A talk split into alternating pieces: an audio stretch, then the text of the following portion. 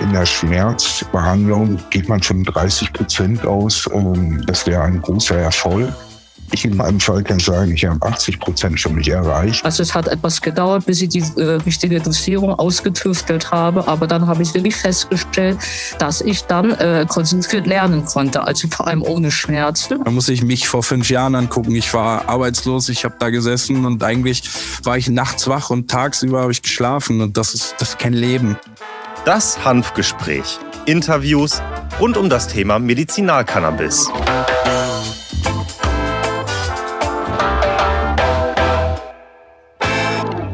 Hallo und herzlich willkommen zu einer weiteren Folge des VCA-Podcast Das Hanfgespräch. Mein Name ist Dr. Christiane Neubauer, ich bin Apothekerin und die Geschäftsführerin des Verbandes der Cannabis versorgenden Apotheken, kurz VCA. Heute spreche ich mit Manuel. Er ist 43 Jahre alt und ist Fachmann für innovative Lösungen zu den Themen IT-Sicherheit und Datenschutz. Zusätzlich hat er eine Firma für Coaching und Consulting. Manuel hat seit 2012 die Diagnose Multiple Sklerose. Bis jetzt hatte er zwei Schübe. Wer mehr zu dem Thema MS erfahren möchte, sollte sich die Folge 3 des Hanfgesprächs anhören. Da spreche ich mit Christian über seine MS-Erkrankung und im Intro erzähle ich etwas über die Entstehung und die Auswirkung einer Multiplen Sklerose. Also da gerne mal reinhören und sich informieren. Jetzt aber zurück zu Manuel. Er erzählt uns jetzt am besten selbst etwas von seiner Erkrankung und der Therapie mit Medizinalcannabis. Ja, hallo und herzlich willkommen, Manuel. Schön, dass du heute mein Gast bist beim VCA Hanfgespräch. Da freue ich mich sehr. Magst du dich einmal selber vorstellen? Ja, danke, dass ich hier sein darf bei dir, Christiane. Ich bin der Manuel, bin 43 Jahre alt und komme aus dem schönen Landkreis Miesbach in Oberbayern. Sehr schön, ein Oberbayer. Dann äh, warst du denn schon beim Oktoberfest? Ja, wir waren am Sonntag kurz auf dem Oktoberfest am Nachmittag, aber war ein bisschen viel los, war aber ganz schön. Ja, das glaube ich. Magst du denn auch was über deine Krankheitsgeschichte erzählen? Äh, du hast mir ja vorher gesagt, du hast bist MS-Patient. Magst du da was drüber erzählen? Ja, bei mir war es so, 2012, an dem Tag, wo mein Sohn auf die Welt gekommen ist, habe ich auf einmal auf dem linken Auge nichts mehr gesehen oder fast nichts mehr gesehen. Ich habe gedacht, ich habe mir mit Desinfektionsmittel ins Auge gefasst und habe das weiter auch nicht beachtet.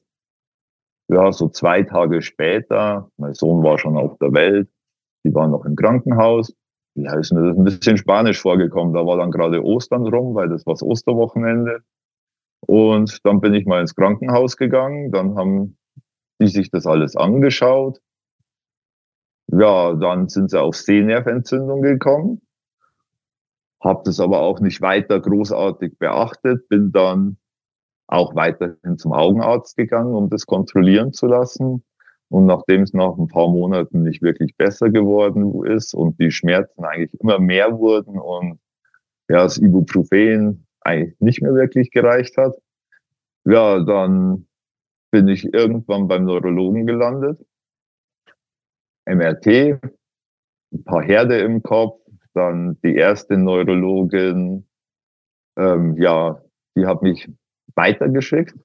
Dann bin ich beim zweiten Neurologen gelandet und da bin ich eigentlich ganz gut angekommen. Da gab es dann diese schöne Nervenwasserentnahme noch und die ganze Diagnose.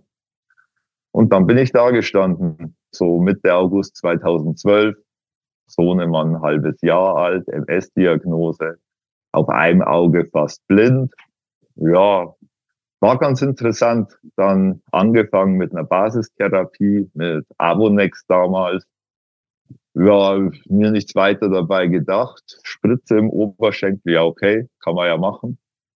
Das hat mir auch nicht weiter was ausgemacht, aber dass du dann so zwei, drei Stunden drauf 42 Grad Fieber hattest und das dann zwei, drei Tage nicht mehr weggehen wollte, das hat mich dann doch ein bisschen arg belastet und ja ziemlich an meiner Substanz auch genagt, weil es einfach K.O. gemacht hat. Und im Laufe dessen ist halt, ja, die Schmerzmittel wurden dadurch dann hochgesetzt, beziehungsweise irgendwann dann ist man bei Tilidin-Tropfen gelandet. Dann nach den Tilidin-Tropfen kam dann noch Palexia.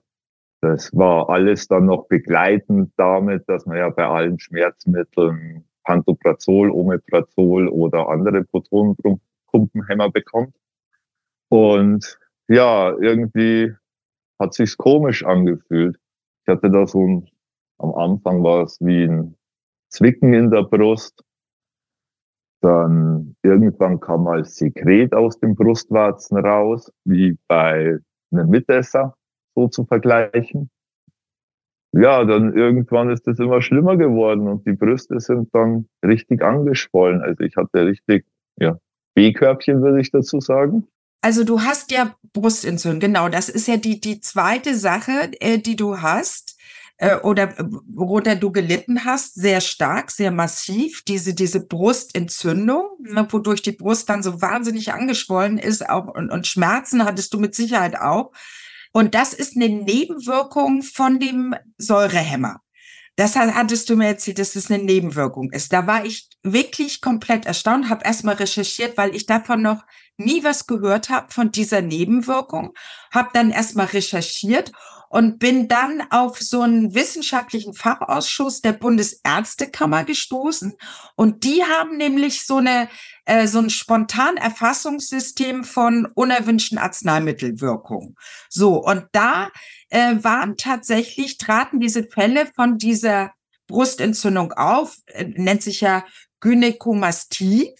Da hatten die unter 159 Fällen, die gemeldet waren, waren zehn mit der äh, mit einer Brustentzündung durch Omeprazol. Habe ich vorher tatsächlich noch nie gehört. Und war für mich also auch spannend, das zu recherchieren. Was haben die, wie haben die äh, das behandelt, dann die Brustentzündung? Wie ging das weiter? Also es war eigentlich immer eine Masektomie, also dass beide Brüste aufgeschnitten wurden und das entzündete Gewebe entfernt wurde. Daraufhin gab es dann halt auch immer wieder schön Cortison dazu, was dann dem Ganzen mit den Entzündungen nicht wirklich zuträglich war. Und ja, rausgefunden habe ich das mit dieser eventuellen unerwünschten Arzneimittelwirkung über die gleiche Seite, wo du es rausgefunden Siehste? hast. Und, ja. und auch erst letztes Jahr im Dezember. Also ich hatte nämlich das Spannende, ich bin ja dann durch das, dass ich dann bei Palexia gelandet bin, das war dann 2014 nach über ein Dutzend Brustoperationen. Da ist dann mein Neurologe eben auch auf mich zugekommen, ob ich denn schon mal Cannabis ausprobiert hätte als Therapieform. Ja. Was für mich neu war zu diesem Zeitpunkt. Ich habe mich aber dann firm gemacht und eingelesen und habe mitbekommen, dass man es auf Antrag bei der B-Farm genehmigt bekommen kann. Nein, es gab ja damals nicht mehr viel auszuprobieren und nicht mehr viel zu verlieren. Also hat man sich die Möglichkeiten genommen und den Antrag bestmöglich formuliert, die ganze Krankheitsgeschichte mit reingebracht, den Leidensweg mit reingebracht, die Medikamente aufgeschlüsselt, die Operationen aufgeschlüsselt, einfach diesen ganzen Hergang seit 2012 ja. bis Ende, äh, bis 2014 Daraufhin hat das BfArM ohne weitere Nachfrage das Ganze auch genehmigt. Ich hatte parallel dazu mich auch bei meiner Krankenkasse erkundigt, wie es mit einer Kostenzusage aussieht. Ich habe das Glück in diesem Fall, dass ich privat versichert bin. Okay, da klappt es besser. Ich habe mit den gleichen Unterlagen, wie ich den BfArM praktisch die Genehmigung erhalten habe, vom BFAM die Genehmigung erhalten habe, habe ich die Kostenzusage durch die Krankenkasse erhalten. Mit dem Arztschreiben natürlich und der Unterschrift vom Neurologen. Und der Neurologe hat mich dann auch durch die Therapie begleitet bis, ja, Ende letztes Jahr. Ja, Wahnsinn. Und es war ein sehr enges Vertrauensverhältnis, was einfach über die Jahre entstanden ist. Also du hattest praktisch eine Ausnahmegenehmigung. Das war vor 2017 und du warst einer von den Patienten, die eine Ausnahmegenehmigung bekommen haben, dann vom BfArM und auch noch die Kostenübernahme äh, allerdings durch deine private Krankenkasse. Das, das ist natürlich wirklich schön zu hören. Hat, hat denn dein Arzt dir, äh, hat er auch Sativex äh, ausprobiert? Also äh, hast du, oder womit hast du therapiert? Ich habe mit äh, Bedrokanblüten therapiert. Ah, gleich Blüten, hab, okay. Mhm. Ich habe gleich Blüten vom Arzt bekommen. Ähm, er war selber kein Fan von Sativex. Sativex hatte ich aber zwischendurch mal ausprobiert, weil ich war ja schon so früh Patient, wo es durchaus auch mal vorkam, dass drei Monate nichts lieferbar war. Also keine einzige Sorte in der Apotheke. Ja, da kriegt man dann auch mal Sativex. Aber das war, ich hätte es eigentlich ganz toll gefunden, weil es ist halt eine unauffällige Therapieform.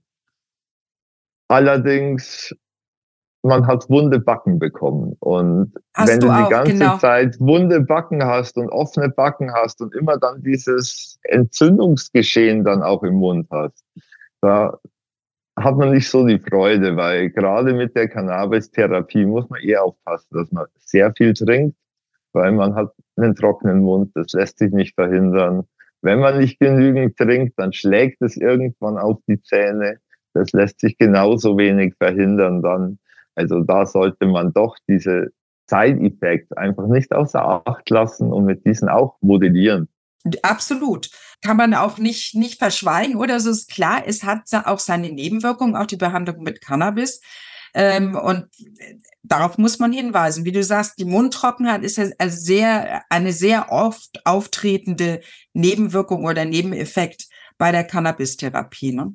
aber da kann man ja, Gott sei Dank, kann man dagegen steuern, indem man genügend trinkt. Absolut. Also, du bist dann gleich mit Blüten eingestiegen. Du, bist du immer noch bei Blüten oder äh, hast du zwischendurch ein Extrakt versucht, das oral versucht ähm, oder bist du konstant dabei geblieben? Ich bin aufgrund ähm, mehrerer ja, Erfahrungen bei den Blüten geblieben, mhm. wäre aber sehr angetan von einer Extrakttherapie, muss aber gestehen, ich bin mit der jetzigen Therapie soweit zufrieden und komme super zurecht, auch dass es für das soziale Umfeld ähm, nicht weiter auffällt. Und von dem her, ich habe da jetzt nicht unbedingt den Need, es umzustellen, würde aber, wenn die Vorzeichen andere sind, gerne diese Baseline-Einstellung durch Extrakte für den Tag nutzen und dann im Endeffekt, wenn wirklich nötig, noch eine schnelle Schmerzanflutung oder irgendwas, was einfach schnell gehen muss, vorhanden ist. Da sind halt die Blüten momentan noch unschlagbar, bis irgendwelche Alternativen auf den Markt kommen. Genau. Also da hoffen wir ja alle drauf, dass es da äh, eine inhalative Alternative gibt, die auch mehr von den Krankenkassen anerkannt wird, ne? weil die Blüten äh, sind und bleiben ja das Problem, dass da oft die Kostenübernahme verweigert wird von den Krankenkassen. Das ist schwer vermittelbar, weil eben Rauchen oder Inhalieren von Kräutern jetzt nicht wirklich eine gängige Einnahmeform bei unseren Hausärzten in der jetzigen Zeit ist. Nein, abs absolut richtig.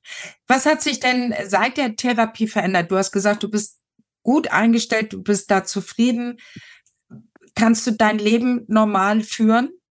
Also ich kann mein Leben soweit normal führen. Also ich bin schubfrei seit 2012. Ach, toll. Hatte dann eben diese Brustentzündungen mal in der Zwischenzeit.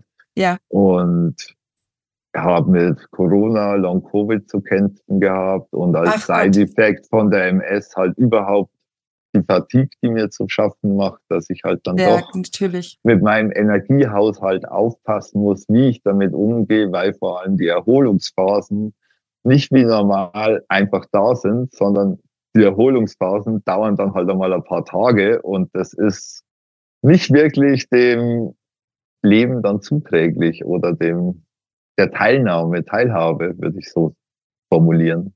Natürlich. Aber es ist schön zu hören, dass du dein Leben weitgehend normal führen kannst. Ja, und durch die Therapie ist mir eben möglich, diese, äh, diese Teilhabe am Leben auch wahrzunehmen, zu arbeiten, ähm, happy zu sein, einfach glücklich zu sein an dem Punkt, wo ich jetzt im Leben stehe. Und ja, es hat lange gedauert, aber zu guter Letzt zahlt sich aus. Wichtigste ist einfach nicht aufgeben. Genau, ja, hast Durchhalten du recht. und vor allem immer den positiven Nutzen sich auch bewusst machen und einfach Aufklärung leisten und nicht auf Konfrontation gehen, sondern versuchen, diese Ängste abzubauen, weil wir reden bei Cannabis einfach immer noch von Ängsten aus Prohibitionszeiten, die einfach unseren Generationen lange erzählt wurden. Und wenn du jemandem was lange genug erzählst, dann ist es so. Das stimmt. Das ist schwer aus den Köpfen herauszubekommen. Hast du absolut recht.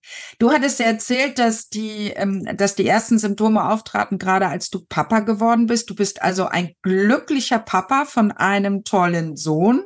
Du bist glücklich verheiratet. Ähm, wie findet denn deine Familie das? Wie, wie geht die damit um, mit deiner Cannabis-Therapie? Wie erklärst du das auch deinem Sohn? Ich meine, der ist jetzt ja schon bisschen, der ist ja schon ein bisschen größer mittlerweile, ne? Und kriegt das voll mit. Der weiß ja auch, was los ist. Und wie, wie erklärst du das? Meine jetzige Ehefrau, die hat mich unter der Therapie kennengelernt, mit allen meinen Macken.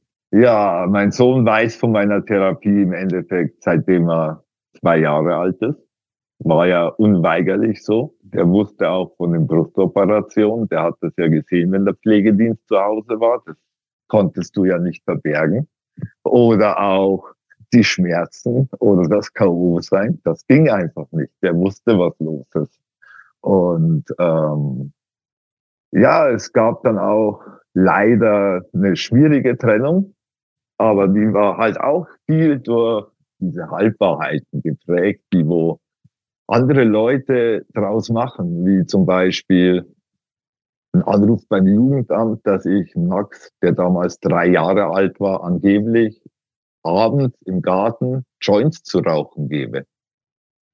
Also, und daraufhin musste ich ein dreijähriges Erziehungsfähigkeitsgutachten machen. Dann ging es noch weiter ähm, zum Thema Führerschein, da war dann am Schluss auch so, dass ich Kategorie 1 und Kategorie 2 behalten habe. Also ich, und, also ich habe praktisch einen alten Dreierführerschein wieder oder immer noch und eben muss jetzt wegen meiner MS-Erkrankung, weil die Diagnose eben in diesen Ausnahmekatalog fällt, alle im Moment sind es drei Jahre ein Gutachten abgeben, was allerdings nie das Problem ist. Und ich hatte das Glück oder Pech, wie man es nennen will, bei mir hat diese erste Führerscheinbegutachtung einfach mal noch zweieinhalb Jahre gedauert. Also das damals kannte sich noch keiner aus 2015, wo das Ja, natürlich, losgeht. das war klar, das war natürlich das ein ganz neues war Thema. Einfach Neuland. Das war Neuland und deswegen war auch die Sache mit dem Führerschein dann vor dem Verwaltungsgericht dann kommt noch dazu, ich habe mal, ich habe ein nicht so alltägliches Hobby für viele. Ich bin passionierter Jäger. Und auch das Thema Jagdschein war natürlich prohibitionistisch geprägt, ein Problem für viele, worauf ich auch da Gutachten machen musste, auch Verfahren vom Verwaltungsgericht und am Schluss, aber ich gehe immer noch zur Jagd und freue mich, das auch an meinen Sohn weitergeben zu können. Und ja. Also ich, ich sehe schon, dein, dein Sohn ist aufgeklärt, äh, der kann damit sehr gut umgehen. Und das ist jetzt die perfekte Überleitung für mich zum Thema Konsumkompetenz und Jugendschutz. Das wird ja ganz nach vorne gestellt bei der Legalisierung, die Herr Lauterbach ja jetzt äh, also Säule 1, der Gesetzentwurf wird gerade besprochen, verhandelt. Ne, Lauterbach treibt das voran. Das ist ähm, auch gut, ist ja schon lange beschlossen und steht in den Koalitionsplänen. Und da geht es eben immer ganz viel Jugendschutz, Aufklärung. Das wird immer so nach vorne gestellt. Also diese Säule 1, da haben wir jetzt ja erstmal nur die, die Cannabis-Anbauvereinigung, ist ja noch nicht mal ein Social Club, ist nur eine Anbauvereinigung. Und äh, wir haben den Eigenanbau. So, und es soll ja jetzt schon mal, Jugendliche sollen aufgeklärt werden. Erstmal, was, was hältst du denn von dem Gesetzentwurf, der jetzt gerade verhandelt wird, besprochen wird? Was hältst du davon? Also, es ist ein Gesetzentwurf. wir reden hier nur von einer Arbeitsgrundlage für viele Ministerien und Ausschüsse, die wo sich jetzt im Moment damit beschäftigen. Vieles, was in diesem Gesetzentwurf drinnen steht, liest sich eher wie ein Konsumverhinderungsgesetz.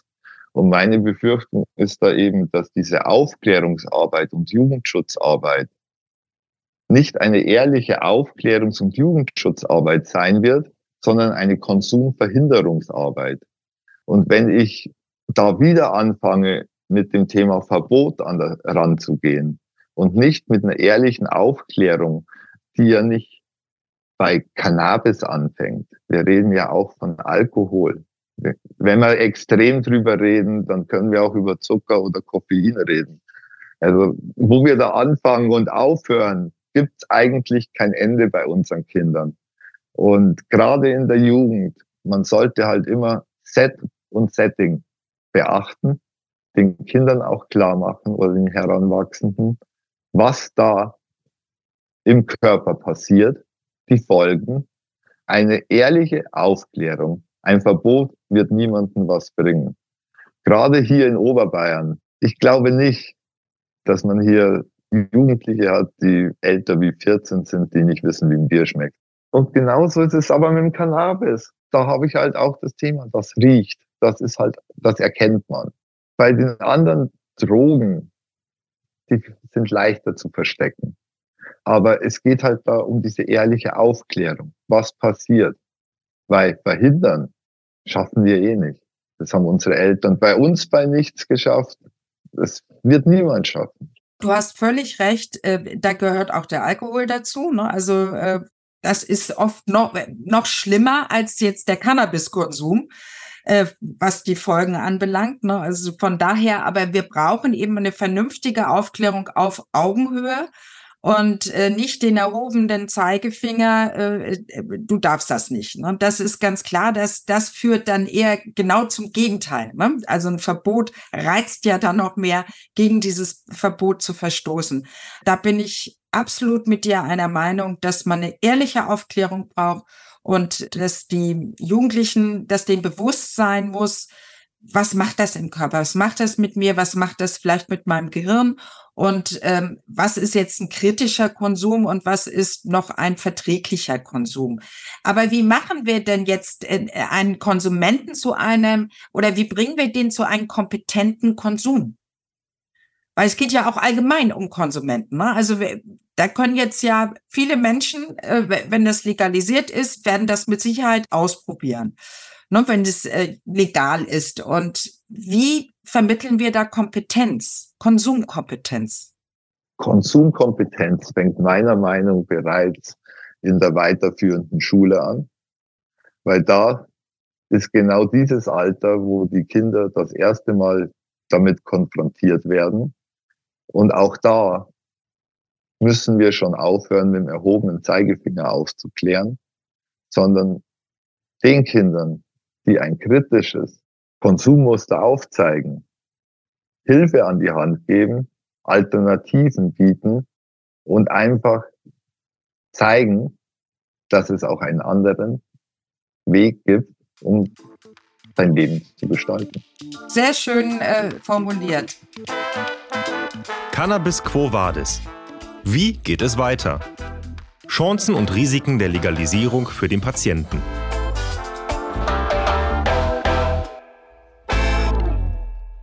Wie schätzt du denn jetzt die Zukunft von Cannabis als Medizin ein? Also gerade vor dem Hintergrund der Legalisierung. Wie schätzt du das ein? Was, was wird da passieren?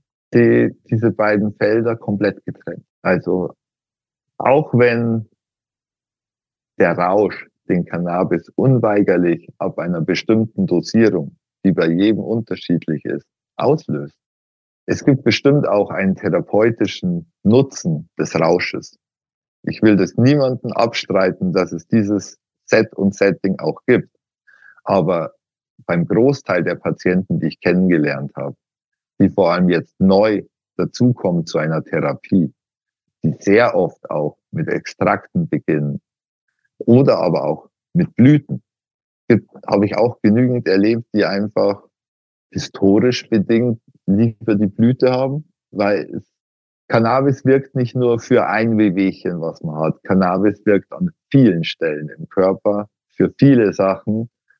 Und viele haben damit in der jetzigen Zeit vor allem, äh, vor allem die älteren Leute, sagen wir mal 50 bis 60, haben einfach immer noch eine Erinnerung, was in der Jugend war, wenn sie auch lange Zeit diese Erfahrung nicht mehr hatten und verbinden aber mit diesem Geruch, Geschmack, Set und Setting eine gute Zeit, wo es ihnen besser ging, ohne Krankheit. Ja, das stimmt. Da hast du, da hast du absolut recht. Also ich glaube auch, dass viele Ältere das nochmal wieder ausprobieren werden, genau aus diesem Grund, auch weil sie sich daran erinnern, an diese Zeit. Sehr schön, hast du sehr schön gesagt, finde ich. Nach meiner Meinung wird noch sehr viel Potenzial in Cannabis sich zeigen, den wo wir jetzt noch gar nicht wissen. Vor zehn Jahren hätte noch keiner gedacht, dass das wirklich hilft.